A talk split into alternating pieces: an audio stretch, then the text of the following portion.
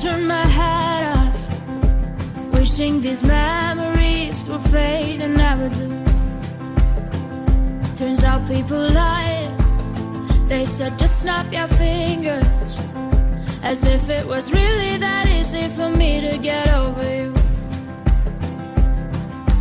I just need time. Snapping one,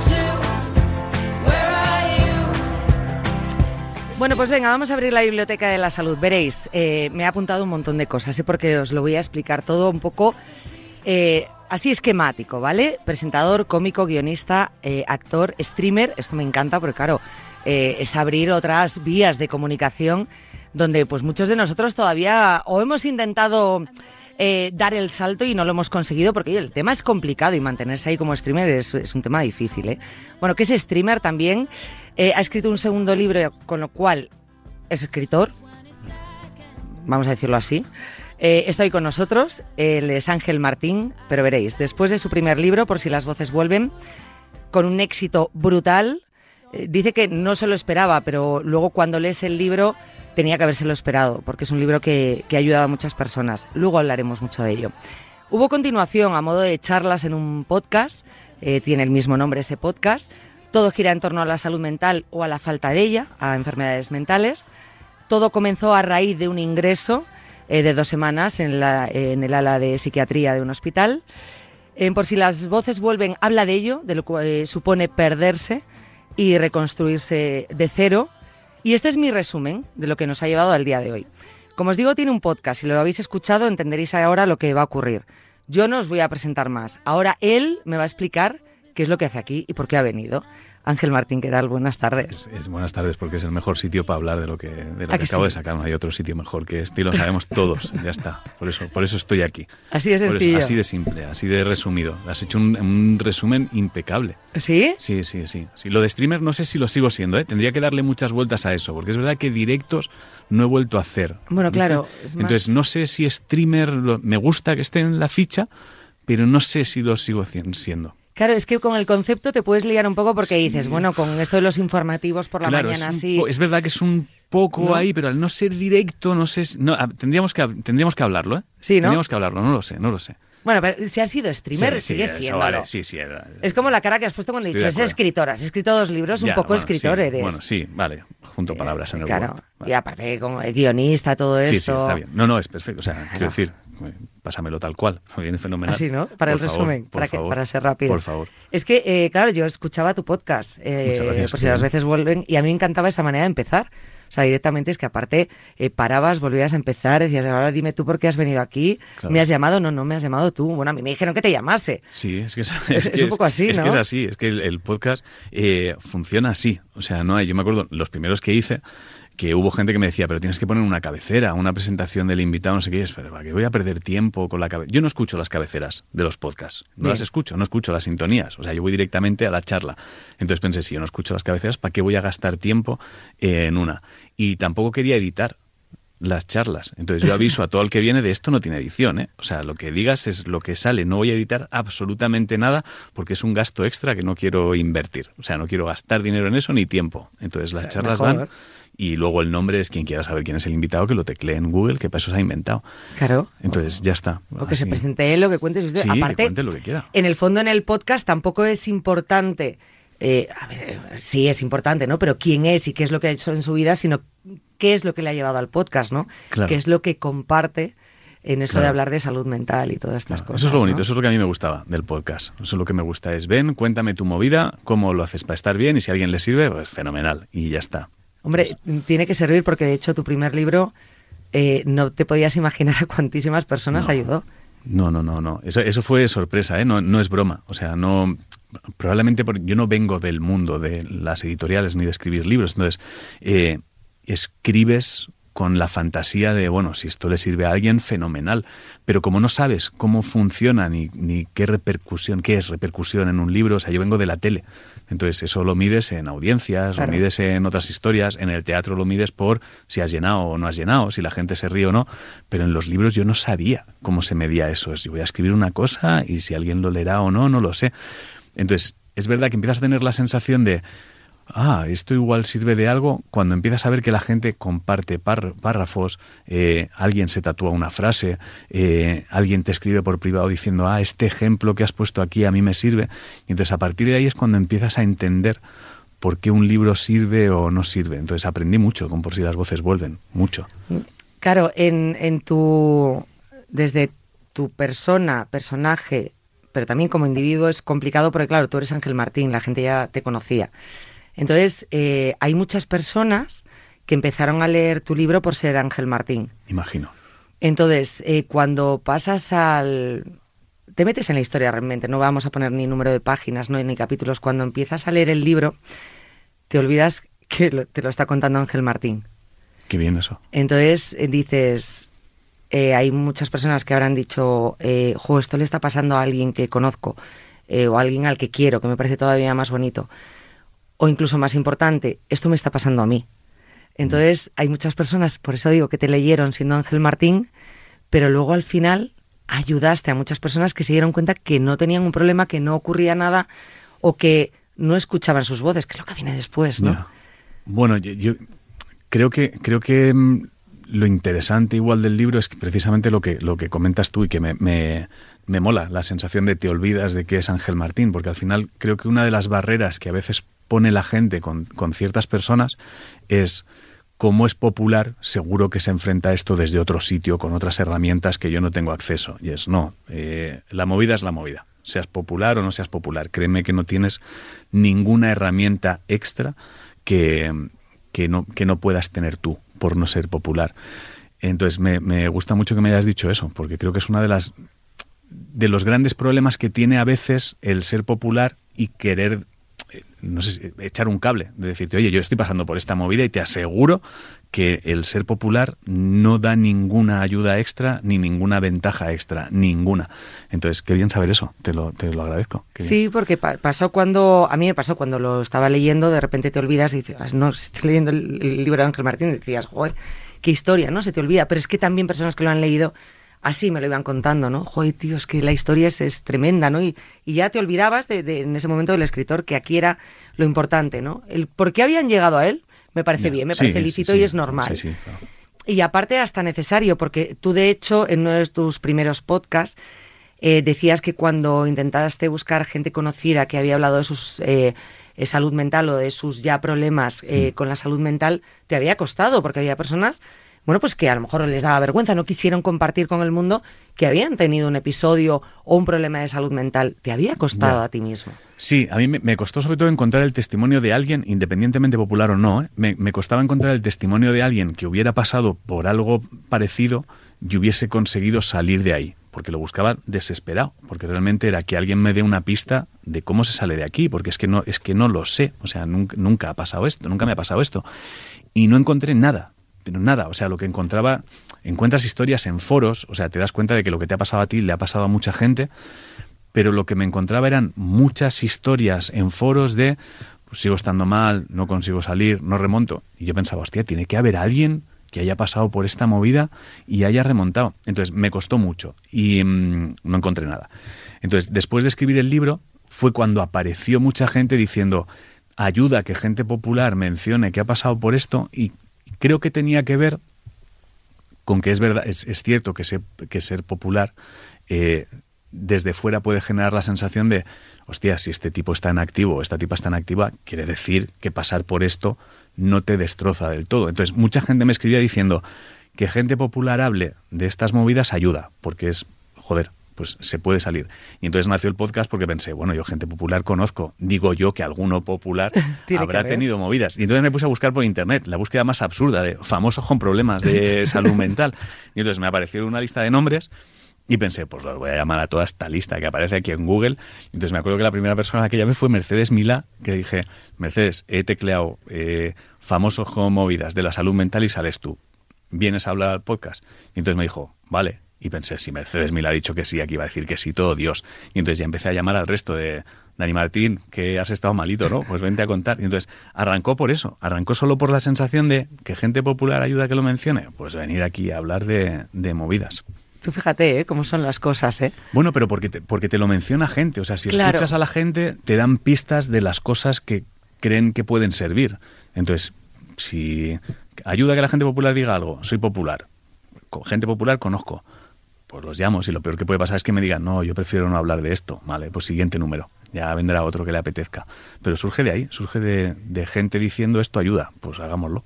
Y vosotros, con, eh, en ese caso con las voces, pero sobre todo tú con, con el primer eh, libro, bueno, pues ayudasteis a muchísimas personas. Em, claro, vamos a ver. No hemos dicho todavía por qué estás aquí. Un poco sí, Da hay un segundo igual libro. No hace falta ni hablar de eso. ¿eh? pero es Sigamos importante decirlo. Eh, hay un nuevo libro Mm. Que acaba de presentarse. Eh, se llama Detrás del ruido y es un poco la continuación. O sea, el, en el primer libro ponías en situación y ahora viene lo que yo siempre he considerado, sin haberlo vivido, pero sí entendiéndolo, lo complicado, que es mantenerse. sí. Decías, vale, tú me has contado, como tú dices, tu movida, la he entendido, me ha ayudado, has salido de ello, te has reconstruido y has dicho, pero claro, esto puede volver a ocurrir. Te tienes que mantener. Esto ahora empieza un- una carrera de fondo siempre, toda tu vida, para cuidar esa salud mental. Sí, o sea, surge, ¿No? fíjate que, que detrás del ruido surge incluso de algo que ni, ni yo me había planteado, ¿eh? Surge por lo mismo que hablábamos hace un momento, de gente mencionando qué es lo que ayuda. Yo hay un, hay un momento en el que, durante firmas del anterior libro, etcétera, etcétera, y charlas con gente y mensajes, hay un momento donde te das cuenta que la siguiente pregunta que más te hacen, o sea, la primera cuando saben que has pasado por un brote y te han ingresado es, pero entonces se puede remontar. Entonces, vale, te respondo a esto. Y me di cuenta que la segunda pregunta que más hacía la gente es, pero ¿y cómo lo haces para no volver a caerte? ¿Cómo se hace eso? Y entonces hubo, un día que me lo habían preguntado tantas veces que me hice yo la pregunta, que es como, hostia, es verdad, ¿y cómo lo estoy haciendo para que no se vuelva a ir todo al carajo?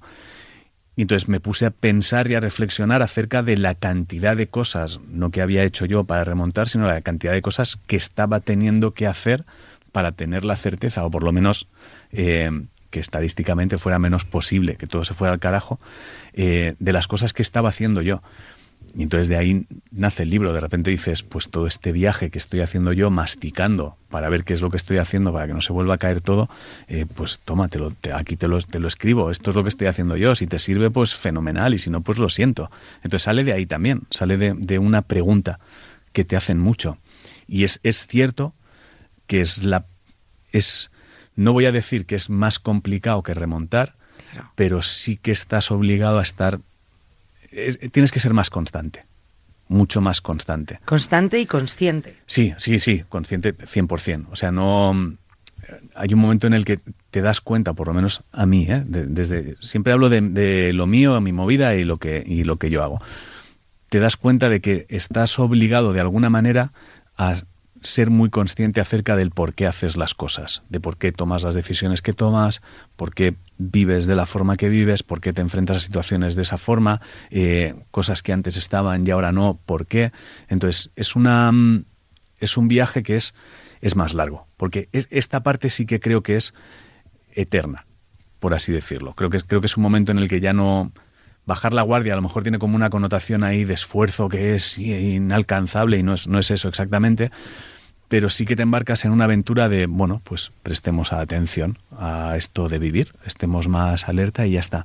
Y eso es cierto que no te lo, no te lo dicen. Cuando sales del psiquiátrico, nadie te dice, oye, por cierto, cuando notes que estés bien, eh, toca empezar a estar bien todo el tiempo. O sea, yo creo que cuando sales lo que te dicen es, no, tranquilo, que habrá un momento que estarás bien. Y entonces tú crees que cuando llegues a ese momento de estar bien, ah, pues ya está, mi vida, ya está, a seguir igual. Yo, Capítulo cerrado, Claro, ¿no? capítulo cerrado. Como sigas igual, te digo dónde vas. Vas a ir al mismo sitio. Igual no dentro de seis meses, no dentro de un año, pero igual dentro de diez años, si vas haciendo lo mismo que ha hecho que se te rompa el coco, el sentido común me lleva a pensar que más tarde o más temprano se te volverá a romper el coco. Entonces vas a tener que estar en un lado contrario. Y, mm, y hostia, cuando haces ese viaje es, es un viajecito de decir, oh yeah, es, es verdad, es verdad que lleva sus cosas, tiene su aquel. Claro, porque no es decir, bueno, pues ahora todo está bien, ¿no? No, no, Y ya está, bueno, pues tendrás tus momentos también. Claro, no, no, es, es ahora todo está bien, vale, pero queremos que todo siga estando bien o, o ahora todo está bien y seguimos igual. ¿Cuál es, cuál es el plan ahora? O sea, ya sabemos lo que pasa si hacemos las cosas de una forma que toca ahora. Entonces, claro, el, viaje es, bueno, es, es, un viajecito, es un viajecito. Bueno, pero es un viaje también interesante porque eh, descubres un montón de cosas. Es decir, puede no haberte ocurrido nada, en tu caso sí fue, como a muchísimas personas, puede no haberte ocurrido nada y saber que tienes que mantener esa salud mental, porque yo me he leído el libro. Ah, Entonces, eh, creo que eh, no solamente es un libro para las personas que han tenido un episodio, como sea, me da igual, sea con un brote psicótico, sea con una depresión, sea con un estado continuado de ansiedad, es decir, cualquier problema que hayan tenido de salud mental. Entonces les vale luego a mantenerse, pero también les vale a las personas que pueden llegar a tenerlo, es decir, te vale para mantenerte porque te hace eh, ser consciente de todo lo que te ocurre y, y desdramatizar con el cambio. Sí, o sea, creo que la intención es esa. O sea, creo que, creo que muchas veces, lo, comentábamos hace tiempo, creo, con alguien, creo que muchas veces tendemos a pensar que para, para iniciar ciertos cambios o para arreglar ciertas cosas eh, hay que esperar a que se rompan, a que te venga la tragedia, a que te venga cualquier cosa. Y yo creo que, de verdad, creo que si, si puedes hacer ciertos cambios mientras estás bien, es un poco más inteligente que esperar porque al menos mientras estás bien vas a tener fuerzas para gestionar eso. Eh, va a doler igual, te va, te va a suponer el mismo miedo, el mismo vértigo, el mismo, la misma pereza, el mismo esfuerzo, pero por lo menos estás bien. O sea, por lo menos ese movimiento no va a hacer que acabes en una cueva sumergido en un rincón de Dios mío, el mundo está encima. Es a lo mejor hacerlo mientras estás mal te lleva al menos cinco y hacerlo mientras, estás bien te lleva a la planta sótano solo, no bajas otras cuatro plantas. Entonces, la intención del libro también era una especie de, oye, mm, no, no, hace falta que hayas pasado por ciertas movidas para tratar de evitarlas y mantenerte en un estado mejor del que estás. Eso es. Entonces, por, eh, eh, ahí estamos, que no, no es un libro detrás del ruido que tengas que leer porque hayas tenido ya que haberte visto en ese momento. No, no, al contrario. Es me quiero preocupar, quiero mantenerlo, quiero, bueno, preocuparme no, porque aparte es una palabra que no me gusta, preocuparte. Me voy a, es como, de hecho tú lo has comentado muchas veces en alguna entrevista, en algún momento, ¿no? Que, estar esperando a volver a recaer es estar ocupándote y si no viene y si no, recaigo porque me estoy no, es muy gallego. ¿Y si no, qué? Sí, sí, es que ese, ese, ese miedo constante a si me pasa algo trágico, es como, pero ¿y por qué te va a pasar ese algo trágico? Es que no sé por qué esa sensación constante de todo se va a ir al garete en cualquier momento. Es, no está pasando. Si además en caso de que suceda algo trágico, no te va a quedar más remedio que ponerte a resolverlo. Te, hayas, te hayas preocupado por delante o no. Si te viene algo que te rompe, es que no vas a tener otro, no vas a poder aplazar el ponerte a solucionarlo. Entonces, no entiendo esa tendencia, esa cosa nuestra de es que si eh, me quedo sin trabajo y si me deja mi no sé quién y si mañana cuando no sé qué es como quieres parar. ¿Tienes alguna pista de que eso vaya a pasar? No, pero bueno, es que a Menganito, que no se esperaba no sé qué, es a Menganito, pero ¿de qué estamos hablando? De a Menganito. Entonces estamos como muy acostumbrados a eso, a preocuparnos por adelantado por cosas que a lo mejor nunca suceden. Claro, y ves, y eso es una cosa que, que, que, a veces nos lleva a estar en un estado de ansiedad, de nervios, de alerta constante, que no te deja descansar y a veces tienes que descansar la, mente y parar. Entonces, pues bueno, pues si no lo has tenido, pues este libro te, te, te puede ayudar a ello. Con un montón de, de, cosas que veo, o de pautas, o de consejos, o que veo muy sencillas en el fondo. Es decir, hablas muy del día a día, de cosas pues asumibles por todos. Es decir, no, no, no vienes aquí con una guía de punto uno, tienes que hacer esto, punto dos, tienes que hacer esto, punto. No, no, no. Es que además no creo que haya una guía es muy sencillo. Sí, pero a veces que escribes guías y dices, vale, pues sí, me parece muy bien, pero no. Imagino que hay una serie de cosas que es más inteligente hacerlas que no. Quiero decir, pues es más inteligente, claro. Si puedes dormir, pues duerme, en vez de no dormir. Si puedes, eh, si puedes hacer deporte, hazlo. Si puedes comer bien, hazlo. Eso es sentido común. O sea, pero, pero hay mucha gente que hace deporte y está mal. O sea que no es, no, no creo que haya una lista universal. Pero sí que creo que hay cosas que son sentido común, de verdad. Y, a veces creo que nos olvidamos por completo de, hacerlas, eh, que nos olvidamos por completo de que. O sea, mucha gente yo creo que a veces interpreta algunos cambios como. ¿Cómo voy a hacer yo esto de la noche a la mañana? Y es, pero si nadie te está diciendo que lo hagas de la noche a la mañana, te están diciendo que si sabes que eso quizá a la larga te va a hacer daño, hostia, empieza a lo mejor a diseñar un plan para salir de ahí a largo plazo. O sea, no asumas que esa va a ser tu vida para siempre. Pero yo creo que es más sencillo de lo que parece, en serio. Creo que hay cosas que son más simples de lo que parecen y que a veces nos damos cuenta cuando todo se ha ido al carajo ya. Pero es una pena. A veces por sencillo lo descartamos. Lo descartamos. Sí, lo descartamos por simple y nos parece que todo tendría que ser mucho más sofisticado de lo que realmente es. Y dices, yo creo, creo que no. Has llegado al destino tan rápido, tan Ya fácil, no está. es posible No, esto. no puede ser, el GPS no. se ha equivocado. No puede ser, no puede ser, Pues no puede ser. ya. Pues esto es así. De hecho, fíjate, decía que lo tenía aquí apuntado, es la página 239. Hacer las cosas bien es muy difícil, hacerlas un poquito mejor que ayer es muy sencillo. Hmm. ¿No? O sea, ya está. Pues Nos ponemos grandes Sí, metas. claro. Tienes que ir al gimnasio todos los lunes, todos los miércoles y todos los viernes. No. Una hora y tú has llevado una vida sentada y hasta ahora. En plan dices, "Bah, inviable, no voy a seguir. Es que no lo vas a hacer con nada. Es como, es como, yo qué sé. O sea, es que no, no, es que ni siquiera se trata de ejemplos. Es que es hazlo Claro. un poco más sencillo. Es que no tiene más. O sea, es simplemente un, un gramo más simple. Entonces, yo creo que muchas veces tratamos como de enfrentarnos a las cosas desde el cambio más grande y salvaje que existe. Y dices, pues desglosa un poco eso. O sea, Claro. des- desglósalo, desglósalo. Ya está. En el desglose, ¿cuál es la parte más pequeña? Es que, tío, es que yo no. ¿Qué voy a hacer? ¿Comida para toda la semana? ¿Qué voy a.? Es como, no, no. Tienes, tienes, ¿tienes una lata de atún en casa? No, pues compra atún. Ya está. Mañana tendrás atún, no lo sé. Entonces, eso que son ejemplos muy chorras y que no están en el libro porque no es una lista, creo que es aplicable a absolutamente todo. Todo. Es que, ¿qué hago? ¿Dejo mi trabajo de la noche a la mañana? No, no, no. Pero piensa qué te gustaría hacer. Piensa a lo mejor por qué no te gusta. Piensa, piensa, piensa. Claro. Algo- a lo mejor es sencillo cambiar algo de lo que estás viviendo ahora mismo y no tienes que hacer el gran Sí, el cambio. sí, sí, ya está, No, no tienes ya que dejar está. tu trabajo, a lo mejor cambiando tres cosas. Sí, creo que muchas feliz. veces que estamos ya metidos en una inercia y punto. O sea, te metes en una inercia y crees que no puedes frenar esa inercia. Y la puedes frenar tranquilamente. Ha sido difícil escribir el segundo libro, quiero Sí. decir. Ah. Vale, entonces no me explico. sí, genial. sí, no, no, pero puedes ver. Quiero Claro, ver, claro, quiero ver qué no- ibas a decir. Quiero ver qué ibas a... Claro, No, porque es que escribiendo el segundo libro tienes que recordar, Sí, más que recordar, porque recordar no, porque no, no se te va a olvidar, o sea, no tienes que re- revivir. sí, sí, sí. Y ese ejercicio tiene que ser Sí, difícil. tiene- tienes que hacer todo el viaje. eh, sobre todo lo más, lo más complicado, yo creo, es tienes que hacer un viaje tratando de, tratando de descubrir por qué estás bien de verdad. Para saber por qué estás bien de verdad tienes que pasar por lugares que te han seguido haciendo daño y que te siguen doliendo y tienes que ver cómo gestionas esas cosas que todavía te siguen doliendo o siguen viniendo muchas veces a tratar de, de hacerte caer, como puede ser culpa, vergüenza, dolor, da igual, mi- millones, millones de cosas, cómo te enfrentas a esas cosas, etcétera, etcétera. Y no solo tienes que revivirlas, sino que tienes que masticarlas lo suficiente como para poder explicárselas a otra persona de una forma que tengas la certeza de que te van a entender en un lenguaje de somos colegas tomándonos un café. No, no, no quiero que no me entiendas. Entonces tienes que masticarlo tanto que es agotador. Porque tienes, o sea, para poder explicarle a alguien cómo consigues tú que la tristeza no te lleve al sótano cuando aparece, pues es que tienes que viajar a la tristeza más profunda que puedas, masticarla todo lo que puedas, estar lo más triste que puedas y hacer el ejercicio de decir, vale, ¿y ahora cómo cojones estamos saliendo de aquí nosotros?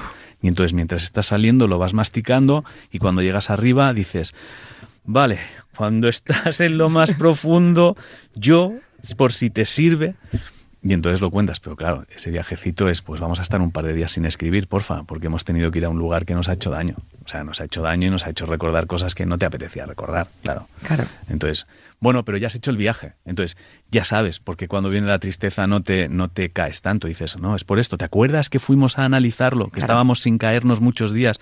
Y cuando hicimos el ejercicio de saber por qué lo masticamos mucho y estuvimos un par de días regular, sí. Ah, vale, pues guay, vale, nos ha servido. Guay, fenomenal.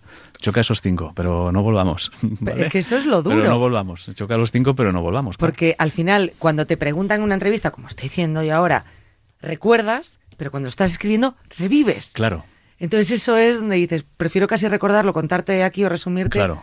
que no pasar por lo que he tenido que claro. pasar, ¿no? es, Capítulo distinto. O sea, es distinto. O sea, si quieres que se entienda, no, no, o sea, si quieres que te entiendan, no puedes explicarlo con las palabras que tú usarías. Tienes que explicarlo con las palabras que vaya a entender cualquiera, Claro. que no seas tú. Entonces, encontrar fórmulas para que la gente lo entienda, tienes que encontrar como cosas muy universales. O sea, yo, yo qué sé, yo te puedo intentar explicar, si a mí me apasiona el fútbol, te puedo intentar explicar algo con un ejemplo de fútbol. Pero si tú no tienes ni idea de fútbol, el ejemplo que yo te pongo no te va a servir de absolutamente nada. Entonces tienes que quedarte el suficiente tiempo en, la culpa, la vergüenza, el dolor, la tristeza o lo que sea como para decir, ah, este es el ejemplo universal, qué bien, fenomenal, vámonos, lo hemos encontrado, salimos de aquí. es bueno, bueno, espérate, salimos de aquí, vamos a tirar una cuerda, vamos a escalar, ahora hay un ratito para salir de aquí. Pero sí es terapéutico, claro, ayuda mucho. Y tanto. Eh, porque, repito, o sea, es que puedes llegar a verte en tantas situaciones parecidas y, coger muchos ejemplos. Luego es la forma de leerlos, o sea, cada uno pues lo lee pues, pues, pues, como, como lo necesita en ese momento. A lo mejor yo lo leo hoy y lo he visto, lo he leído de una manera, me lo leo dentro de tres meses y entiendo algo totalmente distinto. Sí. ese ejercicio es curioso, ¿eh? recuerdo, con Por si las voces vuelven, me pasó una cosa una vez que nunca lo había pensado. Eh, detrás del ruido también tendrá audiolibro, igual que tuvo si las voces vuelven, lo locuté yo, etcétera, etcétera. entonces me acuerdo que una chica me, me escribió y me dijo que lo había escuchado y me dijo una frase que pensé, oh, ostras, me dijo, menos mal que lo he escuchado, porque si no yo lo hubiese leído con una intención distinta. Y eso es súper curioso, porque de repente hay frases que a lo mejor para ti son más dramáticas de lo que realmente son, eh, o, están con más rabia de la que realmente tienen.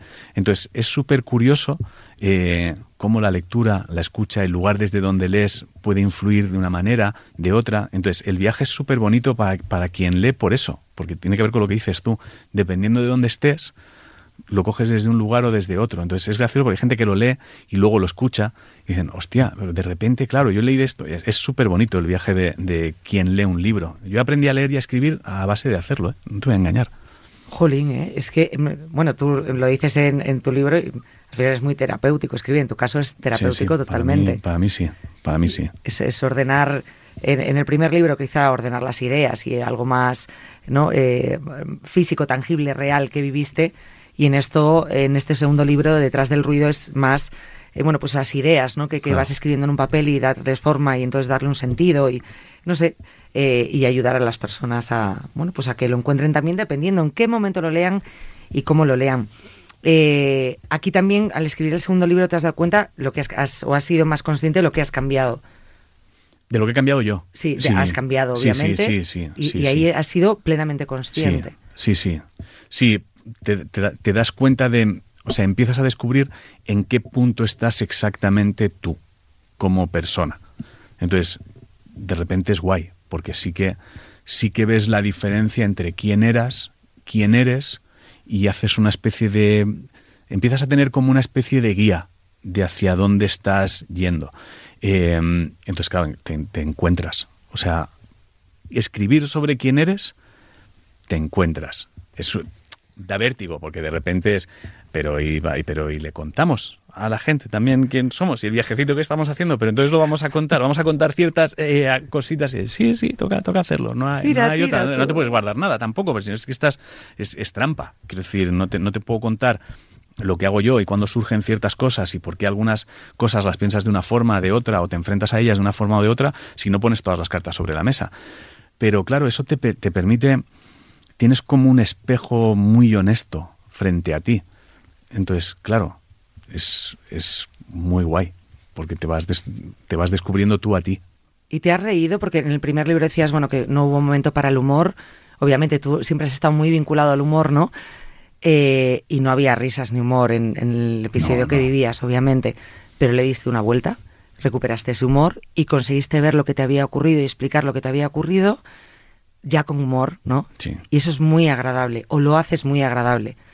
Ayudas luego ya quitando a, ¿no? Aquí lo hemos hablado muchas veces en el programa, el tema de la salud mental, a desestigmatizar, ¿no? A, tú decidiste no callarte y compartirlo con ese humor que, con el que no lo habías vivido, lo contaste.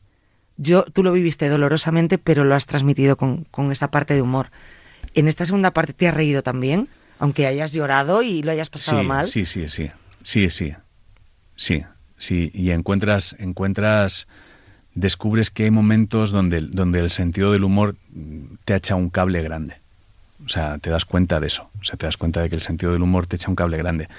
Em, entonces, lo, lo, bueno es que ya estás en un estado en el que puedes, o sea, puedes bombardearte tú a, a humor cuando lo necesites. Es decir, es lo que hablábamos antes, de si viajas a lo más profundo, es verdad que revivir no es lo mismo que vivirlo, es muy distinto. Entonces, cuando estás reviviendo algo, de repente puedes echarte el cable de la risa de, oye, eh, cuidado con esto, que te estás quedando en una cosa que ya no existe, amigo. Eh, o sea, puedes quedarte ahí retozando si quieres, pero estás en la nada, estás en un descampado de algo que ya pasó y que ya, ya se ha superado, ya lo enfrentaste.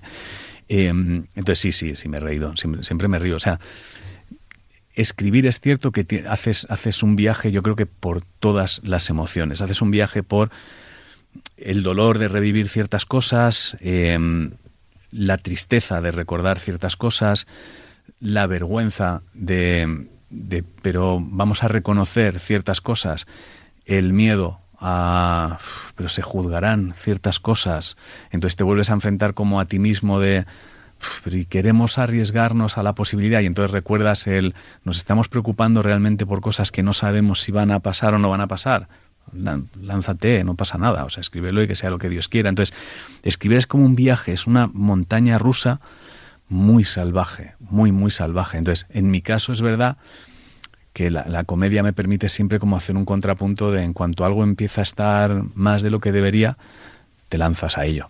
Entonces también intentas que el libro sea eso. O sea, yo no, yo no podría escribir un libro que no me divirtiera. O sea, yo no podría leer un libro que no tenga algo de humor. Entonces, no puedo escribir algo que no tenga algo de humor porque creo que es que es la única. Creo que el humor es la única herramienta que te permite que la otra persona, quiera o no, baje las defensas. O sea, si yo te hago reír, en ese segundo en el que estás riendo, es, es el segundo en el que puedo plantar lo que me dé la gana porque están todas las defensas bajas. Me vas a escuchar, te he hecho reír. Entonces es inevitable tratar de que haya algo de comedia porque va a ser el momento en el que escuches. Entonces es, imprescindible el humor. La verdad que, se agradece mucho escucharlo de esa forma, ¿no? Y, leer todo, todo lo que es o, gira en torno a la salud mental desde ese prisma y esa forma de verlo. Y, realmente muchos han escrito sobre la salud mental, gente conocida, eh, también muchos científicos y médicos, obviamente, pero tú lo has hecho de una manera em, muy humilde, muy cercana, muy humana y, donde nos podemos sentir muy identificados. Em, yo no sé si antes no lo hacías tanto, que es empatizar. A mí me encanta la palabra empatizar, es una de mis palabras favoritas, empatizar. Eh, sí he visto una diferencia en tus entrevistas y en los libros del primero al segundo. Creo que antes a lo mejor no empatizabas tanto con seguidores, con gente que le gustas, ¿no? O con gente que te ha leído y ahora sí, empatizas. A mí me gustaría saber que es igual, que, que si es real que estás empatizando con los demás, pero sobre todo simpatizas contigo. Ahora ya empatizas contigo, ¿no? Es Creo que ahora mismo lo que sucede es que eh, empatizar es inevitable. No es si es verdad o no es verdad, es que es inevitable. O sea, no, no, no puedes forzarlo. O sea, y creo que tiene que ver con algo que sucedió hace mucho tiempo y es que creo que en el momento en el que aprendes a escuchar va a ser inevitable que empatices. O sea, es inevitable. No, no se puede, no puede ser de otra forma. Y yo conmigo eh, empiezo a ser estoy intentando ser menos crítico, creo. O sea, es, probable que yo todavía sea como el, tío que más intenta sabotearse a veces a sí mismo. Entonces, pero estoy, estoy aprendiendo, estoy aprendiendo, estoy aprendiendo a llevarme muy, muy bien conmigo y a no darme, a no darme mucha caña. O sea, yo sí que estoy con la sensación de, eh, hostia, pero puedes hacer un poco más, ¿no? O sea, se puede hacer un poco más. Venga, dale ahí. Pero sí, sí es, sí es real, pero creo que estos tres últimos años para mí han sido un viaje muy salvaje en, muchos aspectos y también, también influye mucho el hecho de que el recibimiento ha sido muy salvaje. Entonces, en el momento, trabajar en la tele es muy distinto, trabajar en redes o trabajar en el teatro, etcétera, etcétera. No, no tienes el contacto con la gente, la gente no es real. O sea, cuando estás en televisión, la gente no es real, es un, es un número. Quiero decir, es una audiencia, es un. no tienes contacto, no sabes lo que piensan, no sabes si les gusta, si no les gusta. Las redes de repente te permiten mm, tener ese contacto más directo. Entonces de repente ves a quién le interesa, a quién le gusta, a quién por las buenas te escribe de buena onda, a quién te dice algo, quién te apoya de repente en un proyecto porque sí, porque le gusta, porque le interesa, porque eh, quién intenta sumar en eso que estás haciendo. De repente, eh, con el propio podcast, de repente te encuentras con gente que te escribe diciendo, oye, he visto esta entrevista con no sé quién, creo que esto que ha dicho sería guay que le llamaras porque en el podcast puede ayudar a no sé quién, y de repente se empieza a formar como una cadena gigante de gente tratando de echar un cable a que una idea que básicamente es, eh, oye, todos estamos con movidas, no te, no te machaques mucho porque todos tenemos movidas, mucha gente las supera, copiales a todos, a todo el que esté bien, copia cualquier herramienta. Se empieza a convertir como en una cadena de gente tratando de sumar y ayudar. Eh, entonces es inevitable empatizar eh, cuando te das cuenta de que todos tus proyectos funcionan porque la gente quiere que funcionen. Fin. O sea, nos dedicamos a eso. O sea, los que nos dedicamos a la comunicación, el entretenimiento, eh, dependemos de que la gente apoye el proyecto. No, somos, no, es, no, es, por decir un, no, es porque me parezca menos, pero me vas a entender si trabajas en un peaje, pues la gente igual te da más igual, van a pasar por ahí. Tienes que coger el dinero, abrirás la puta valla y ya está, no tiene más. Pero nosotros, cada cosa que arrancamos, depende de que nos respalde quien te esté escuchando a ti. Si de repente tú decides hacer otro programa, depende de que la gente que te escuche decida echarte un cable y lo van a escuchar, van a hablar de eso. Em, y entonces te das cuenta de que prácticamente todo lo que has conseguido es porque la gente ha decidido que lo que venga, te apoyo a que lo consigas. Entonces, claro, de repente tienes como una sensación de agradecimiento infinito que dices, pero es que yo no voy a parar de dar las gracias nunca. Claro, es que no te he estado dando las gracias durante mucho tiempo. Me he estado dedicando al entretenimiento, me he estado dedicando a los monólogos y he ido a teatros y no he sabido dar las gracias lo suficiente. Me he pensado, bueno, sí, pues han venido. Quiero decir, como no vas a venir? Entonces, has sido un gilipollas que no ha estado dando las gracias y de repente dices, Madre mía, pues sí te quedo yo pendiente aquí un gracias para ir dando. Entonces, sí, cuando te das cuenta de eso, de repente todo es muy distinto. Ves, ves a gente que viene al teatro, que vienen a una firma de libros y te das cuenta de que está en un momento en el que estuviste tú hace tres años y dices, hostia, el viaje en el que estás ahora mismo. Y has hecho el esfuerzo de venir aquí, estás medicado hasta las trancas, que no puedes dar tres pasos y estás haciendo el esfuerzo de venir aquí. Pues, pues ¿cómo, ¿cómo no vas a entender eso?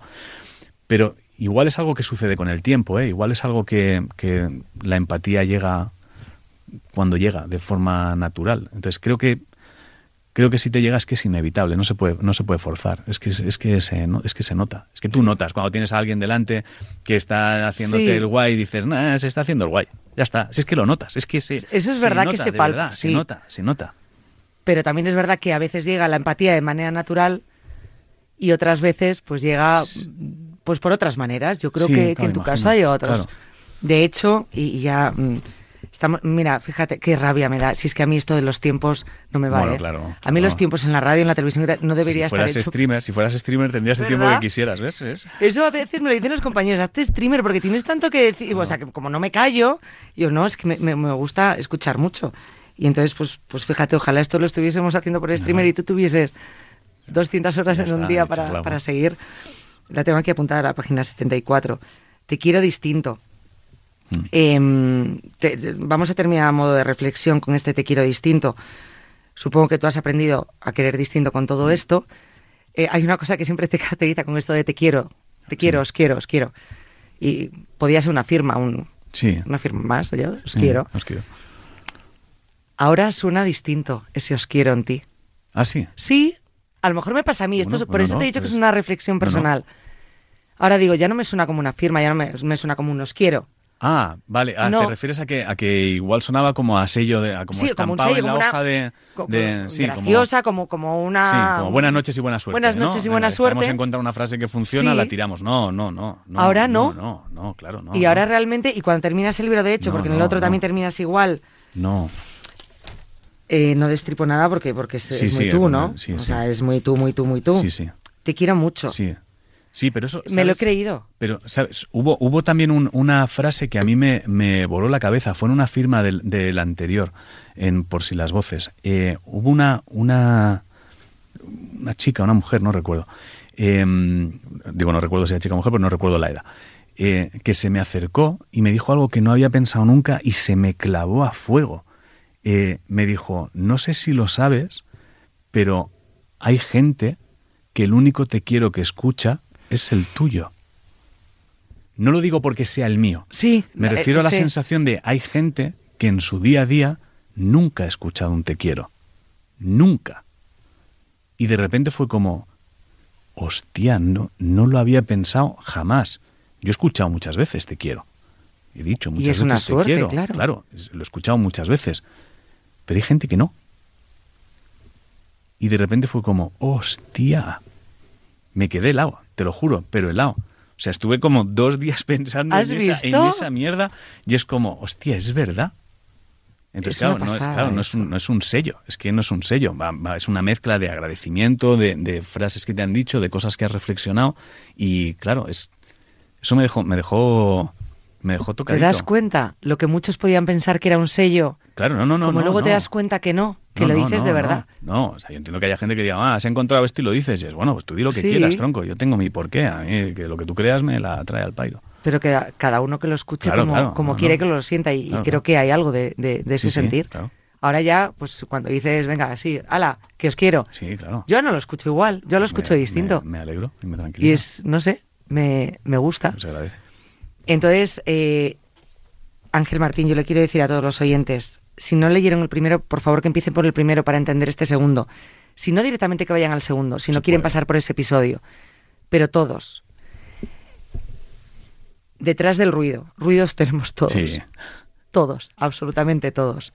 El cómo escucharlos o cómo no, o cómo colocarte detrás del ruido, pues ya depende. Si sabes hacerlo, genial. Si no sabes hacerlo, aquí te puede ayudar bastante. Entonces, sin conocerte, porque es la primera vez que te veo, te doy las gracias A ti. por el libro y por haber estado aquí. Y te voy a decir también, sin conocerte, te quiero. Ay, yo a ti. Muchas gracias. Muchísimas gracias, Ángel Martín, por este rato. Muchas gracias. Gracias, de verdad. Nada.